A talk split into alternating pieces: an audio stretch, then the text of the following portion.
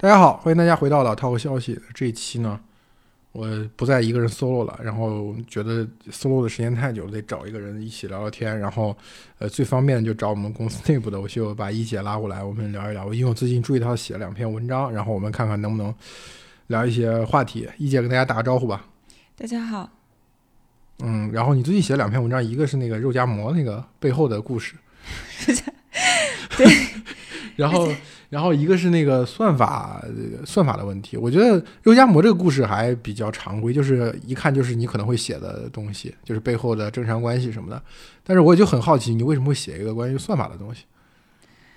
这可能是这两年我觉得互联网跟互联网公司受到的大家的质疑和以前我我做媒体的时候，互联网公司享受的光环不一样。对，在商业整个商业世界里面，它的那个地位是不一样的。这个落差还是挺值得回味的吧？我觉得这是也确实是跟技术有一部分的原因，因为这两年是很明显的，这个大数据跟人工智能开始变成互联网的一个讨论的一个热点。但是到人工智能跟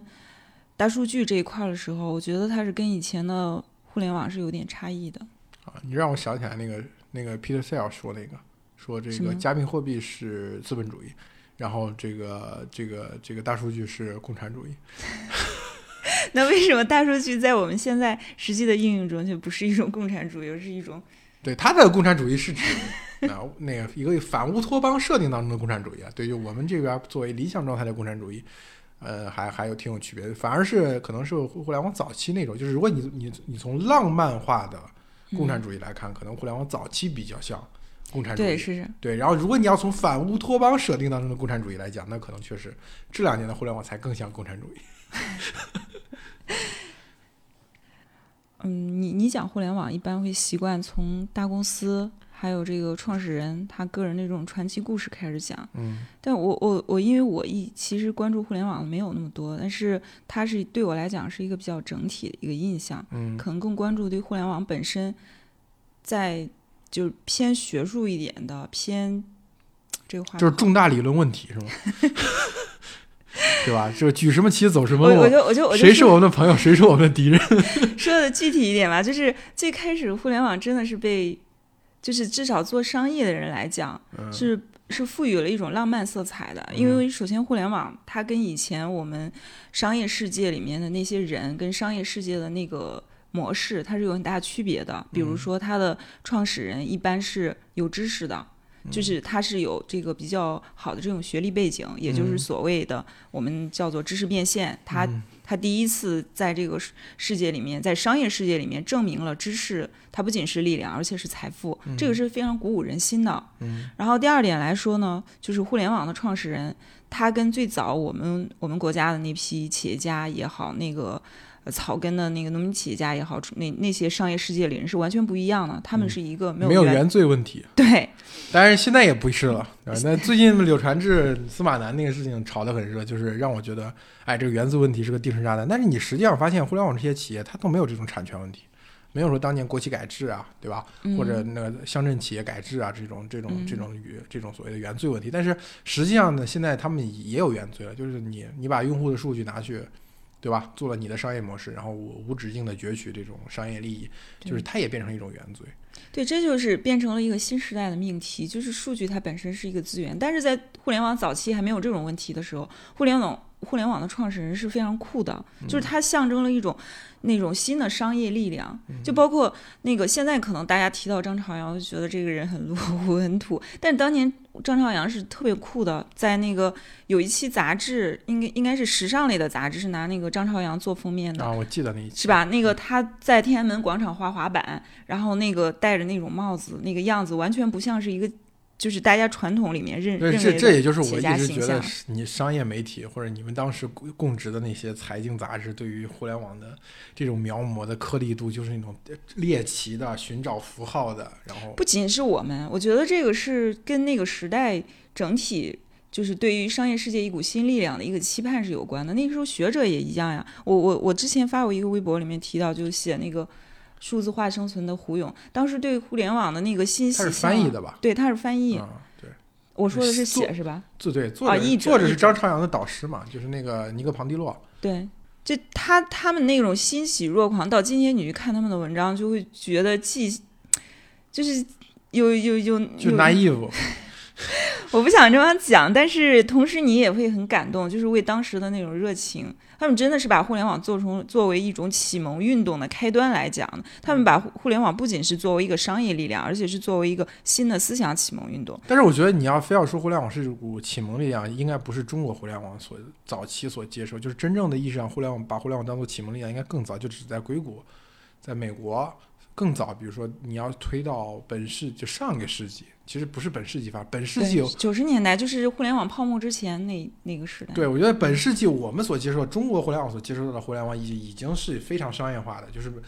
硅谷那边已经形成一个一种非常成熟的商业化的形态，然后 copy to China。但是它作为一种生产力或者作为一种新的商业力量，我们看到对社会它也是有冲击的，所以我们为这种冲击做欣喜住房。总我们总是希望市市场经济化力量对于上层建筑是具有某种改造作用的嘛。但是我要真的你要说是从文化上，对吧，或者从这个意识形态上，它具有一种启蒙作用，我觉得那肯定要往前推的。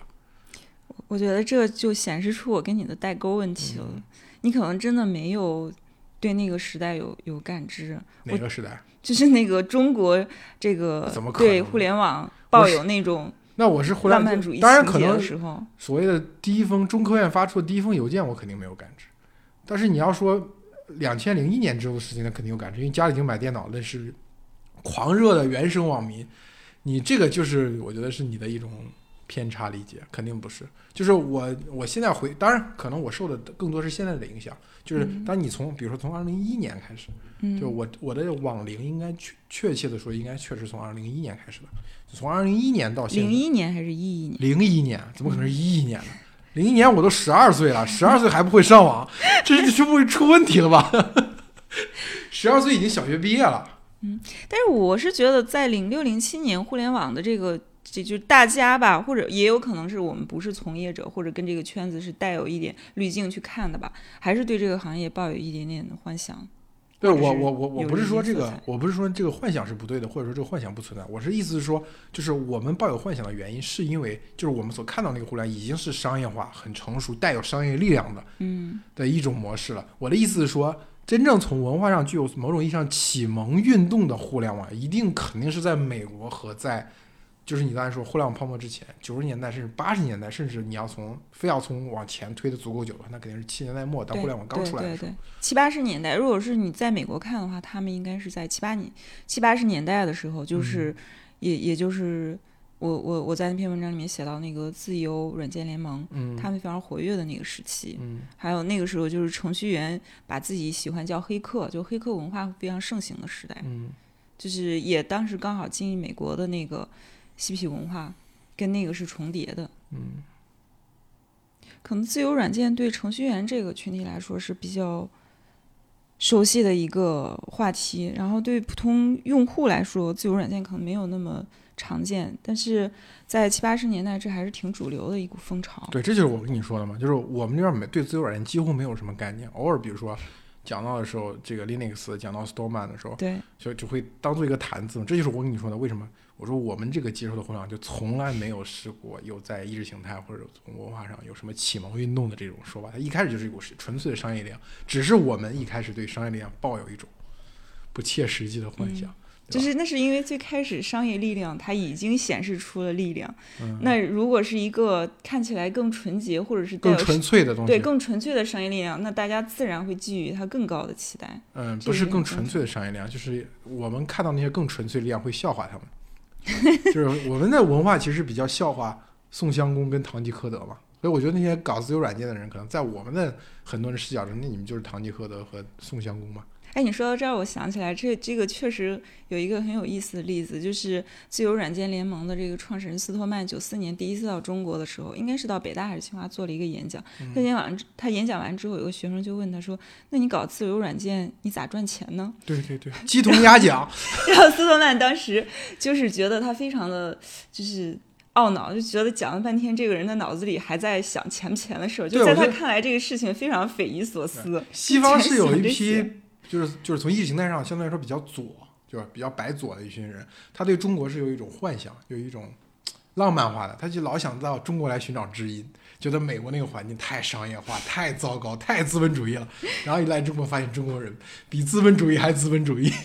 但这个人不包括斯托曼，就斯托曼还是挺挺挺，就是怎么讲啊？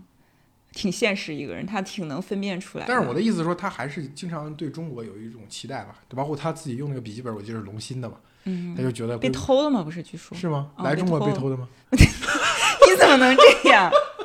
不是，好像在一个机场吧？啊，在一个机场被偷了，现在用的什么不知道。嗯但是你刚刚讲了一点，就是说后面大家会把那个安卓或者 Linux 什么的来去作为一个自由软件的一个谈资，但是实际上这恰恰是那个斯托曼他憎恶的一点，就是他特别讨厌把自由软件跟开源混为一谈。对，在他看来这是异端。嗯他坚决要捍卫的那个自由软件，它的一个理论根基，实际上他认为就是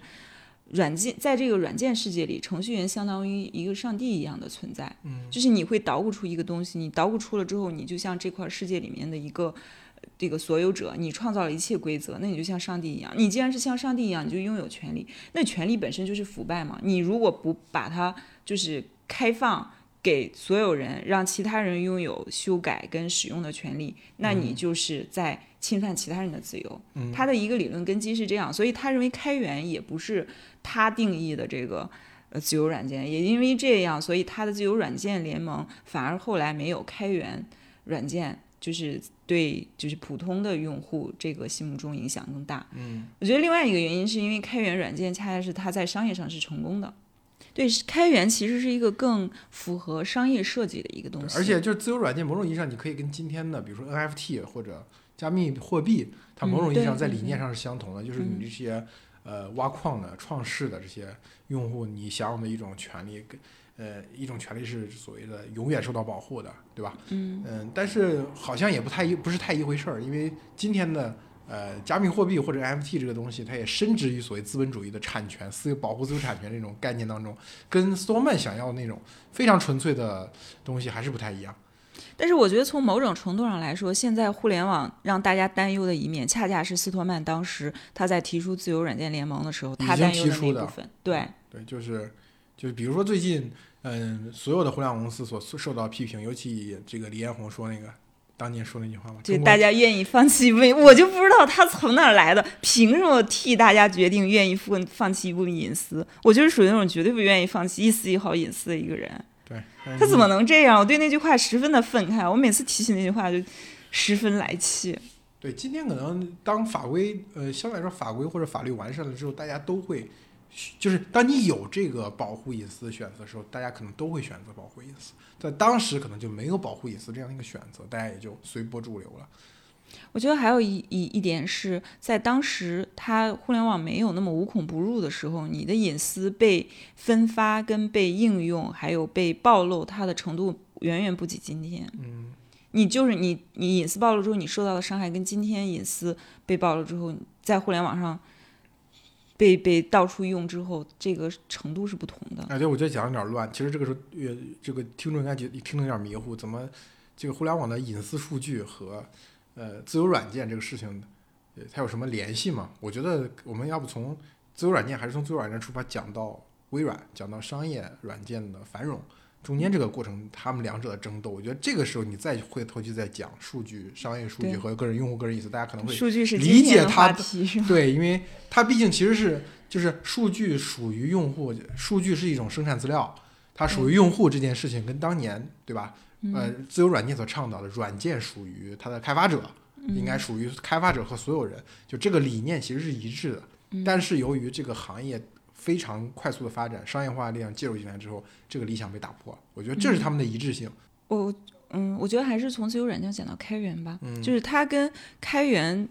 开源是自由软件一直在撇清，就是我不是开源，我不是开源。你们，你因为在英语里面那个自由 free 跟免费很容易混为一谈，嗯他们一直想找到一个词儿，就是能把那个自由软件跟开源这个事情撇开，但是非常难。还有跟免费撇开，因为自由软件不排斥商业，但是开源是跟商业结合的很紧密的，所以天然的很多人会把开源混就跟自由软件混为一谈。嗯但但是就是他们不管怎么这个就是自由软件怎么想跟开源划分界限，但是大概在微软在比尔盖茨退休之前，应该大概是零四年之前吧。比尔盖茨是零四年退休的吧？大概是那个时间段，应该是嗯发完 Windows XP 之后吧。对，就是在那个之前，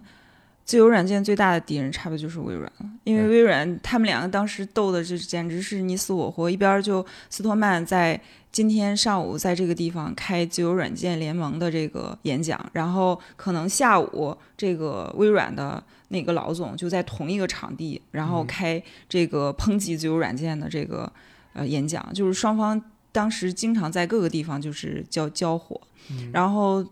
微软说这个 Linux 是毒毒瘤，嗯，然后自由软件像斯托曼那骂微软骂得更狠，就觉得对，在自由软件的倡导者那里，就微软就大撒旦。对。是，但是所以在零四年比尔盖茨退休的时候，他就当时应该是呃呃连线杂志吧嗯写了一篇文章，那个细节还非常的详实，就是嗯。他在退休的最后一次高管会上，然后几个当时微软一直跟这个自由自由软件社区的人，就是这个战火味儿特别浓的几个人，都在讨论微软后面在开源这块儿要怎么做的时候，大家都是非常强硬的讨论这个事情。但是突然之间，比尔盖茨站起来，在那个白板上写了，就是他做出了一个要拥抱开源、嗯开源软件的一个决定。嗯，然后也是从这个时候开始，那个其实后从后面评价，这个这个开源就很有，在斯多曼这些人眼中肯定很有欺骗性。对，就是这些大的互联公司在面对这么大的阻力的情况下，他用开源这个方式去模糊了他们所真正关注的那个焦点，就是这个代码是属于程序员的，嗯，对吧？属于他的所有者的。我觉得，其实真的，我觉得这可能中国的互联网从业者，哪怕那种非常原教旨的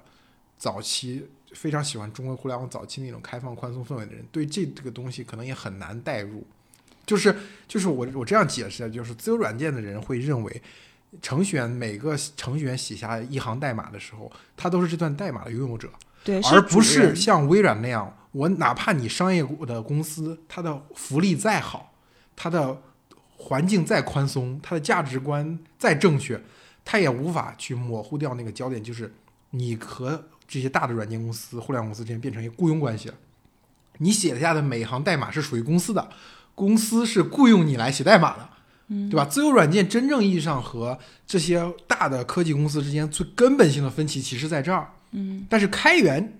开源这个东西的欺骗性和迷惑性在于，这个整体作为这个整体的这个软件，它在这个形系统形式上是开放的，但只嗯是开放给你使用，并不是开放给你使用，开放给你做一定的修改，开放给你做开发。但是真正这个软件它的版权的所有者仍然在这个公司手里，嗯对吧？它没有取代，或者说没有改掉。在生产关系当中的那种，它就是大公司占有生产资料，而你只付出劳动这样一种经典关系。所以我觉得，在某些原教旨的这个这个自由所以你是能理解斯托曼对开源，对对，恨开源胜过恨微软，对吧？就是我们当中出了修正主义那种感觉，知道吗？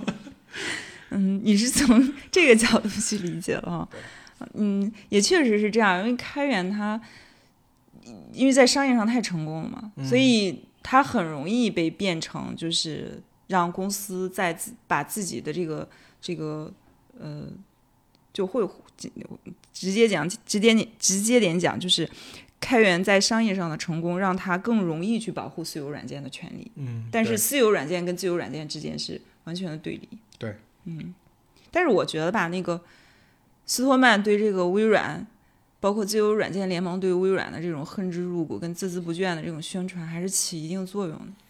那个应该对，我觉得是这样。我觉得就是呃，为什么硅谷的公司要对员工这么好，要对呃程序员这么好，要创造一种这么宽松的环境？一个是跟美整体上跟美国这个移民社会或者它的劳动力的来源有关，对吧？因为毕竟不同来源、不同文化背景的人，你要在一起工作，必须有一个所谓能互相兼容的这个价值观。我觉得另外一个方面，很大程度在于早期的自由软件和大的公司这种争斗，迫使大公司就是你要回答他这个问题嘛，你必须。就是你，当你面对一个极端的共产主义的时候，你就可能会推出一个社会主义版本。就是你但是但要实的时候，对对对，当当当你面对温和的社会民主党人的时候，那你就可以继续坚持你的自呃这种自这种自由主义或者资本主义的路线。我觉得就是我们要理解，就是今天为什么我们比如说哀叹呃我们过去那个宽松的、自由的互联网的氛社区氛围为什么迅速就消失掉的时候，其实我们要看到这一点，就是呃，可能我们从外面看不看不出来，我们的互联网和美国的互联网，对吧？可能一样强大，对吧？一样有这样的公司、那样的公司，大家都是一样，但是它所谓的在意识形态上那种支柱性的东西，其实有些东西我们是缺失掉的。对，我们在这个上面的，就是有一个很意向性的那个那个例子很有意思，就应该也是在盖茨退休之前，他嗯也到、到到北大去参加一个活动，当时就有一个男青年，在他要哎不是参加一个活动，应该是颁奖典礼还是什么怎么怎么怎么什么什么东西，然后一个男青年就举了一块自由软件联盟的自由软件的那个牌子，在在那个比尔盖茨准备颁奖的那个时刻，冲到台子之前大喊了两声，然后下来了。就我们我们在互联网这个领域对这个事情的这个认知也好，对这个事情的这个呃那个想象也好，我觉得也就仅限于此。对然后这个事情在之后被媒体报一下，大家会作为一个看笑话一样的东西，很少有人。但是微软曾经陷入在中国陷入最大的被动，不是所谓什么自由软件和商业软件的这个东西，而是中国的和外国的。就是说，就是说微软是个邪恶帝国，它要控制中国人的东西。呃，我们比较能接受这个版本的故事。你要说微软是一个邪恶帝国，它要夺走程序员劳动成果，中国人不吃这一套。但你说微软是个邪恶帝国，它要控制中国人的计算机，哎，这个版本的故事 我们就很快就消化了。是的，对，那那是也是在九十年代末啊，两两千年初嘛，就是有非常多这种民族主义、技术民族主义的版本。其实当年联想还是吃了这个版本的一个红利的，对对对、嗯嗯，应该是在零三年了吧？那都已经是对，我不记记得不太清楚，但是我有印象这个事儿。Big Brother is watching you 那时候。Big Brother 再坏我们也无所谓，但是他是个美国人就不行。我们当时说的就是美国人啊，一那个不仅是微软、思科，所有这些八大就是斯托曼告诉你，比尔盖茨是呃或者微软是呃 Big Brother，我们不相信。但是另外一个告诉你，比尔盖茨是个美国人，他是 Big Brother，我们就吃这一套了。对，但所以我觉得今天比较幸运一点的，就是在于跟当时中国人对于那种商业力量的那种无条件的歌颂相比，我觉得今天好的一点就是我们在商业数据吧，就是数据安全或者或者数据使用这个东西，这些互联网公司对它的滥用，我们的警惕程度应该算是高了很多了。对，对，就像就像比如说这次，呃，前前后后有非常多对于互联网公司垄断用户数据的批评，觉得这个数据应该属于公有，对吧？嗯当然，我们有一个比较不好的习惯，就是我们的公有通常理解为国有。对，但是这就是至少大家对这个事情的讨论，还是相对来说跟就是自由软件时期，我们去讲自由软件跟商业软件之间的这个斗争，它它很重要，但是对我们来说就是鸡同鸭讲，我们理解不了。嗯但是今天数据和用户隐私的这个矛盾，我们至少不是鸡同鸭讲，可能还是有些分歧，但是它至少不是鸡同鸭讲。因为它作用到了具体的人身上。对对，我们是时时刻刻感受到了。嗯，因为可能在自由软件的时候，更多的矛盾是程序员跟就技术人员的跟公司之间的这个对，对立，但是今天已经变成了每一个普通用用户嗯，跟公司之间的。但是也有一些不一样，比如说像 Uber 和美团、嗯滴滴这样的平台，它其实还是有一个劳动者和对，但那个它也是算是用户嘛，它的用户相当于两是 B 端用户，一端是 C 端用户，一端是 B 端。嗯就美团，我看最近不是公布了它那个算法，嗯，我写那篇也是那篇文章，也是因为我看到那个新闻底下有人说为什么公开，就是我当时看到这句话，我就在想，这真的是这个行中国人业民太贴心了，对中国人民太好了。这个这个对这个商业的理解，还有对互联网的这个早期的这种幻想，真是消失的太久了，大家完全都忘记了，就这个事情。不是应该早点出现吗？而且还应该去问那些没出现的公司、没有这么做的公司，到底为什么还在还还卡着？嗯，因为我觉得美团公布这个算法数据，就是就是算法的这个这个模式，相对来说，其他公司来在公司来说算是比较早的。呃，可以说称得上上是一种公司透明度的一种提升吧。嗯，我觉得这一点就是我看我看它应该也是跟最近我我们国家在这个算法监督上有两项比较严的政策是有关的，就是应该是九月份还是八月份儿，有我们我们我们提出是要有个三年的算法监管期，嗯。然后十一月有个人隐个人个人隐私法吧，嗯。是应该是，就是当时这两个政策，外媒是认为我们在算法监督上是走到了前面，嗯就是在美国也现在只是在讨论。对我我文章里面有提到，就是现在它那个就是技术跟人之间的这个矛盾已经到了，你你你必须要去想办法去约束。美国这边在一七年的时候爆发过一个案子，就是一个。男青年他偷了一辆车，但是这个车他是曾经犯过案的车，就是那个车上发生过命案，嗯但他不知道他偷。偷了之后，法官在那个给他量刑的时候，参考了一个数字模型，就是那个数字模型里面就是把你的嗯各种信息输入进去，然后然后对这个你这个案子大概要判多少年，他有一个预估的东西。嗯但是这个当时就给他判了是个应该是个七年还是多少十三年，我不记得了。反正对他来说，他觉得很重的。嗯，他觉得就是偷了一辆车而已，然后他就他就上诉，他觉得那个你的这个数字模型里很有可能你输入了我的年龄跟种族，你嗯涉及歧视视对啊但是这个算法，这个模型公司又不可能公公布自己的算法，因为他觉得公布那不就是商业商业秘密，我就不能公布。然后在美国司法界就引起挺大的争议，就是你参考这个数字模型的时候，你这种算法不公布，你到底是不是在伤害司法透明度？对，就是我觉得美团公布那个呃，就是就是怎么派派骑手给派骑手派单这种算法，你可以引因为商业利益，毕竟还是你不能脱离这个社会整体的呃氛围和节奏去说，我必须所有的全部都开放。但是你要有一些指导原则，比如像你刚才讲的美国的那个。那个、嗯那个，比如说一个法律辅助软件，嗯那你要确定原则，我不会因为种族，对嗯吧？我这里面部署没有他的种族，没有他的没有他的那些跟歧视相关的的那些那些东西的选项，你必须有这个保证。它行应该是国家从政府从立法层面就禁止你在算法当中使用这样的数据。美国现在它是应该是采用了一个比较折中的方式，就是他们现在都在就是强调在涉及公共利益的时候，比如教育、社保，然后还有那个医疗这些比较公共的领域里以后，你不能完全依赖这种呃这种数字模型去做判断。你你就是那个案子后来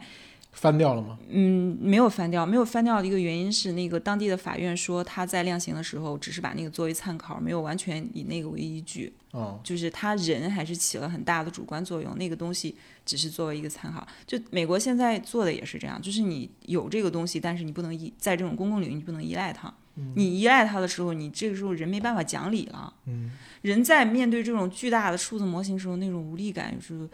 我觉得就是呃，可能普通人现在应该都遇到过。呃，我觉得这个是是就是你讲这个东西，我是能够理解，就是说，呃，你超脱出中美两国它不同的所谓政治制度或者不同的价值观来讲，就是你单讲人在系统面前的无力感，嗯，就当你算法支配你，就是我觉得它是个权利义务关系嘛，对，就是呃，骑手被你这个算法支配，那接下来，那你这个算法就有义务面对对你支配的人嗯开放。嗯对吧？它其实有点像那种呃统治需要征得被统治者同意的那种 那种理念，对吧？就你既然你这个算法影响到我骑手的生活，影响对，到因为你已经是一种权利了。对对，它已经变，就我突然讲，互联网公司掌握的很多数据和他们行使的社会职能，已经变成了一种世俗权利。那世俗权利，那天然就应该受到公开和监督嘛。对，嗯，这是这个，我觉得现在欧洲这块可能做的会比较好，因为欧洲的那个在呃数字法案他们出来之后，国内也出了很多文章去讨论欧洲是怎么在这个个人。个人隐私保护上去做的嘛？他们的这个法理到底是出于什么样的一个基础？那欧洲的一个数字保护，他们的一个法理基础就是数字正义。嗯然后欧呃就哎，去年应该就是在疫情期间有两个案件跟 Uber 有关的，就一个是 Uber 的这个所有的司机是要取得，呃是要是有雇员身份的，你不能再是合同工了，这是。就国内当然很多人觉得这是个倒退什么的，你这个又变成了这个鬼样子。但是从欧洲来讲，它这个是数字法案出来之后，呃，开车的司机获得这种正式的劳工身份，对他们来讲是一个是一个进步吧。嗯然后另外一个案子是去年的时候，有四名 Uber 司机把那个 Uber 告告了，就是他们被解雇了，但是这就是解雇的原因是 Uber 在后台判定他们都有那个欺诈行为，就其实简单来说就是国内常说的刷单，嗯。你你你这边既当用户又当司机，你刷了你。这你在平台刷单了，但是这四名司机都说自己没有，但是他们跟那个 Uber 就是争论这一点的时候，就发现他们面对的是一个数字机器，你找不到人，所以就像我们那些反反反反反抢购、反反黄牛、反刷单那些机器，它它从法律上来讲都是有问题的，因为它是根据一种相关性去推断，假定你有什么行为，你可能背后就是什么。它是基于一种就叫叫什么可行性或者相关性来进行的一种。再从法律上来说，法律上确定你有一种行为，你要承担的责任，这个必须有确定性关系，对吧？这就是就是互联网公司所使用的这套逻辑跟现实社会世俗社会当中的法律是有很大区别，所以这个时候到底到底怎么匹配，我觉得也是一个问题。对，所以这个案子现在还没有判嘛，但是大家都对这个案子报的报的这个关注度是很很高，因为。在新的那个数字法案里面，它是要求个人有权利知道你的这个数据采集主体对我的这个数据采集了多少，而且是怎么用的。嗯，你这个就那你相当于来说，这个司机是有权知道你这个你在判定我。这个刷单的这个时候你是怎么判定的？但是反过来说，一旦刷被监管者知道了监管的算法，对对对，你就会你就可以，你就你就有可能去绕过规则，这也是一个双方在博弈的时候一个现在的难题。对，所以我我是并不特别赞赏欧洲的那个新的数字法，我觉得它某种意义上是呃把孩子跟水一起倒掉。就我觉得可能在在美国的现在的不作为和。和欧洲的这种这种这种严苛的法律之间，它其实我觉得可能中国找到一点相对来说比较既能让这个这个游戏继续进行下去，然后又能有一些限制跟监管的东西。人现在在算法面前，跟人在那个巨大的权力面前之间的那个无力感，其实现在越来越相似。嗯嗯，我在我我前面讲那个美国，就是那个司法司法界的那个案子，呃之外。还关注到，就是彭博吧写过，就是也写过类似于国内快递员困在系统里这样一篇文章。他讲的是那个亚马逊的派送员，就是有有有几个派送员，他举了几个例子。有一个派送员有一天早上六点钟接到了那个系统的通知，让他去送件儿，然后而且送的件儿是一个公寓，那个公寓有密码锁。六点钟的时候公寓门没开，他也没有密码，他也进不去。然后他在这个时候就。呃，按照那个系统的那个反馈，点击了，现在没有办法进入。然后系统给他的回馈就是，你现在放到旁边的那个快递柜里面。然后他去放快递柜的时候，又发现这个快递柜是坏的，然后就导致他这个工作完不成了。那这个时候他就点击无法完成，无法完成这个件儿就被退回到亚马逊的仓。但是接下来第二天他就被亚马逊开除了，因为原因是你就是没有完成工作。嗯，然后他就觉得很冤，就这种事情在。在就是不光中国的快递员，中国的司滴滴司机被困在这个系统里，美国也一样，就是他们无处去申诉这种事情，他们在他就后这个这个。呃，亚马逊的这个派送员在之后，他花了很长一段时间，他去给亚马逊打电话，给亚马逊公司发发邮件，结果发现自己在给一个机器联系，嗯，就是就是永远都是自动回复，然后如果有人工的话，最后也会被转到一个系统回复的这个。这个就跟用户骂腾讯一样，腾讯的客服在哪里？